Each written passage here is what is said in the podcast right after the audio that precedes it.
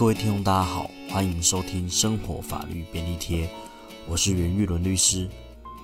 呃，今天想要跟大家来聊一下，就是说有关于室内装修的法律相关纠纷。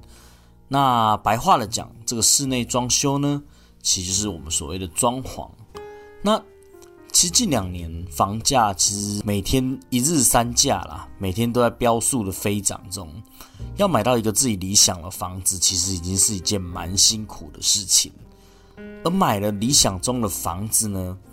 一定会想要透过装潢，然后来打造跟自己生活习惯相符的一个居家空间。因为毕竟现在的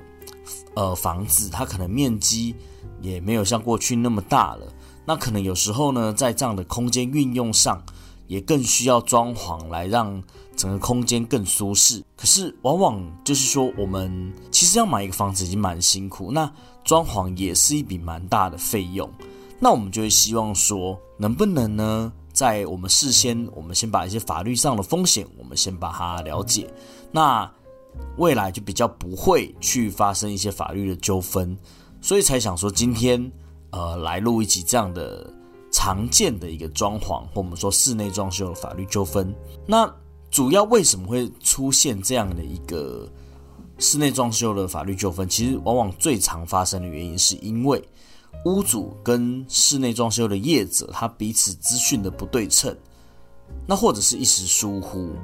所谓资讯不对称，是因为我们其实一般人，如果我们不是在做商业空间的话，一般人可能一生就买那么一次两次房子。那对于就是说，比如说装修的工法、装修的材料，我们都不是很了解。那室内装修业者他也不一定会跟我们，呃，详细的分析这么多，所以呢，往往一开始只是因为资讯落差，然后或者是对于装潢的认知有落差，但是因为后来可能最后就沟通不良，导致误会越来越深，然后最后可能大家双方都会闹得很不愉快。那有时候啦，是屋主能想说，哎呀，我赶快可以住进我装潢好的新家里面。就好了，所以就不得不忍气吞声，然后摸摸鼻子自认倒霉，然后追加可能还追加了不少款项在里面。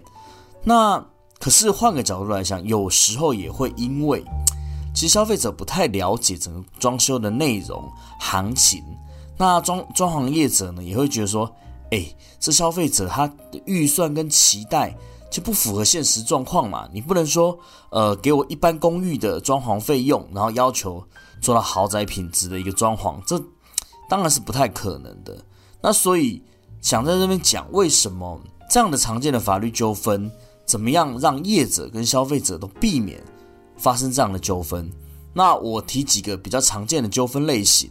那我们也可以从这样的纠纷里面去学习，怎么样去避免。那首先，其实要。开宗明义的讲，就我们还是希望说，在这个装修开始的时候，我们先双方先签订一个就是装修的契约。为什么呢？因为很多东西如果一开始没有讲好，日后就会产生误会。目前那我们在签订一个契约，当然这个契约通常是业者提供的，那消费者不见得知道说呢，要到底要签什么样的东西，怎么样签才是合理。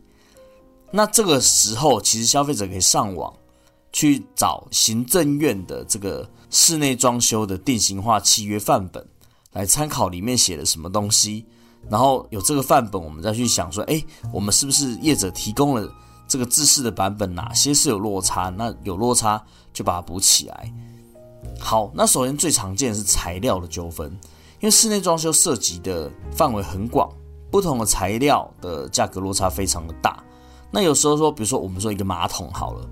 日本进口的或国产的，或者是中国大陆进口，那价格差距可能非常的大，可能差十倍有可能。那常常发生的纠纷是说，因为室内装修业者有时候他没有写具体的一个契约，他只是用比如说估价单或报价单，然后跟消费者说明说这个施作的项目是什么，那消费者想做哪些就写哪些。可是这样的问题会存在，就是说，那你只记项目跟金额，那假设比如说写了好洗手台一万元，那洗手台一万元，消费者可能会觉得说，哎，一万元可以买到不错的国产品牌啦，哎，来的怎么会是一个没有看过的牌子？但问题是，业者除了材料费之外，他可能还有施工，还有先期可能要先做一些处理的费用，一万块就只能，哎，我们把这些工钱扣掉，一万块可能就只能买一个堪用但没有看过的牌子。那消费者就觉得说，哎，为什么我一万元才能买这种没有看过牌子啊？那可能这时候就会吵起来。所以就如同刚刚讲的，应该不管是业者还是消费者，都应该要重视我们这个室内装修的契约。毕竟这不是一个小钱，这室内装修动辄也都是数百万元，少则也是几十万元。那我们有时候去买个小东西，买个接受一些服务，我们都要签订契约了。那这样几十万、几百万的东西，签个契约其实是不为过啦。那业者也尽量不要再用报价单这样的一个方式。那就算你用报价单的模式当做你的契约，也应该仔细的告诉消费者说：，诶，可能这一万块里面包含了工钱多少钱。那所以在这个一万块预算里面，只能买到什么等级的材料，才不会额外产生不必要的一个纠纷。然后再来就是说，还有一种就是追加款项。为什么会有追加款项呢？就像刚刚讲的，消费者跟业者之间的认知落差。业者认为说，哎，一万元那做洗手台啊，那消费者认为说，哎，不对啊，洗手台上面不是还有镜子吗？啊，镜子上面不是还有个收纳空间吗？不是，这应该是整个 set 吗？可是，一开始如果没有讲到这个收纳空间，没有讲到这个镜子，那第一个会出现问题是说，消费者认知有，业者认知没有，那就是这样。我们回到刚刚第一题，就是炒材料了。那好啦，我们今天如果没有讲好，那消费者接受说，好吧，这额外追加的，那追加的钱到底是多少钱？因为消费者总是有预算的限制嘛。那如果说，哎，我们一开始一不断追加，不断追加，到最后可能会变成这个金额到最后不是消费者能够负担的，那也必然会吵架。那所以呢，为了避免追加款项的问题，还是回过头来讲，当要做什么，做哪些东西，材料、工钱各是多少钱，先讲清楚，让消费者觉得说啊，我预算不够，我就不要做了，就不要在事后追加，又产生了一些纠纷。然后，或者是说，消费者在这个地方呢，其实不管是消费者或是业者，都要去写说，哎，清楚的讲，追加款、追加的工项该怎么处理。像有时候工帮会觉得说，啊，这波下掉，我就帮你做了，我就先帮你做了这个收纳空间跟镜子，就做完之后，哎，跟消费者报说，哎，这个再加一万块钱。那消费者就觉得说，哎，我又没有叫你做，我可能。就是买 IKEA 的固定产品就好了，我没有再叫你做啊，那这时候就会产生纠纷，所以在契约上面也应该要写着，就是如果有追加款，那这个追加款怎么去处理，或者是承不承认，该怎么承认这个追加款，就是比如说，好，双方如果都没有书面同意，就不能算是追加，那业者多做，那业者自己要吸收，好。那再来呢？第三种也是很常出现的一个纠纷，就是工期的纠纷。现在因为房地产很热很热，导致整个产业缺工缺的非常严重，缺工缺料。那所以一定要跟这个装潢业者明确约定说什么时候要完成。那如果没有约定时间的话，有时候时间的规划比较不好的业者，他可能就觉得说：哎，你没有跟我约定时间，你这场比较不敢。那就你的慢慢做，其他的我赶快去冲别场。那其实同时间接很多场装潢案，那在室内装修这个领域很常见。那只是会有一个问题，就是说你同时做很多个，就不一定能够兼顾每一个案场。那变成说呢，有人在催的，有人在赶的，或价钱比较高的业者先做，阿里这卡细丢，你就慢慢走。可是问题是。哎，也许你想要赶在结婚之前搬进去这个新家，或者是你赶在有什么样的条件，我可能原本租的房子要退租啦，你应该在哪一天之前要帮我完成呢？好，如果有这样的考量的话，一样回到契约，这契约部分一定要加注说某年某月某日之前要完成。那你既然要督促业者完成的话，其实最好的方法还是要让业者有一些提前完工的一些压力。或者准时完工的压力，例如就是说，如果在期限后还没有完成的话，每天就要从工钱里面扣千分之一到千分之三的违约金，利用违约金的压力来督促装潢业者赶快来完成。那一般我们也会建议说，装潢也就分期付款，按阶段分期付款，做到哪边给到哪边，做到哪边给到哪边。那即便你没有约定这个违约金，那你可能也还有尾款，变成一个筹码，让业者赶快来施作。那为了取得这个尾款的部分，那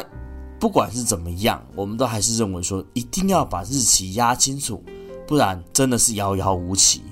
那我们也听过很多很夸张的案件是。哎，签订契约之后，过了一两年，哎，都还没有完成哎。那这样个房子放在那边，贷款继续缴啊，我却不能使用这个房子，这这怎么再怎么算都是很亏的一件事情啊。那我们再讲到下一个部分，就品质纠纷。品质这个东西是向来认定落差最大的部分，而且甚至你要在契约里面写好也不容易。所以我们通常都是要求说，材料先约定好。那品质的部分可能就是施工品质，那施工品这个见仁见智。那但是呢，就是要依照价格提出合理的品质的要求。例如说，我们不可能说，哎，我们用公寓装潢的价格，然后要求得到豪宅品质的装潢。哇，这个每一块瓷砖的那个缝接缝都要完美精准的对齐，然后全部两条边界都是平行线。好，假设你要做到这样子，那可能这个费用就要拉的比较高一点。那像粉刷、油漆也都有它的相关的一个工法，那越完整的工法、越漂亮的工法，它就越贵。那你要达到你想要的品质，就必须在事前先跟业者沟通，如果我要做到这样的品质，必须开一个价格是多少。那这几年也因为就是说，为什么会出现就是工程纠纷啊、追加款项啊、品质啊？其实也都是因为，其实买一个房子就不容易了，大家的预算其实也都斤斤计较。消费者角度就是啊，越便宜越好，便宜料又好，工也细，但这个东西其实就是一个没有交集的空集合。那业者当然以盈利为最高目标，我们讲有良厂商啦，那就是合理的利润要要把握住。那所以说，消费者提出太低的金额，那自然你不能够要求施工的品质 是很完美的。那这个部分呢，其实今天讲主要是比较偏向住宅的装潢。那如果说是商业空间的装潢，比如说店面，或者是说店面或生意场所的一个室内装修，那个难度可能又更高了，因为室内装修的要求。它跟住宅就完全不一样。那如果是这样的话，那我们也是更建议把契约定好，甚至是说就找专业人士来订定这个契约，透过专业人士来米平双方的认知的落差。因为商业空间毕竟投注的金额又更高了，没有个几千万可能也做不太起来。那既然是几千万，那何不花一点钱请专业人士来把这个资料做好？那呃，希望大家都可以免除这种装潢的法律纠纷。啊，刮金日新处，大新处，这样大家都会觉得很开心。好，那我们今天的分享就到这边，谢谢大家收听。Thank you.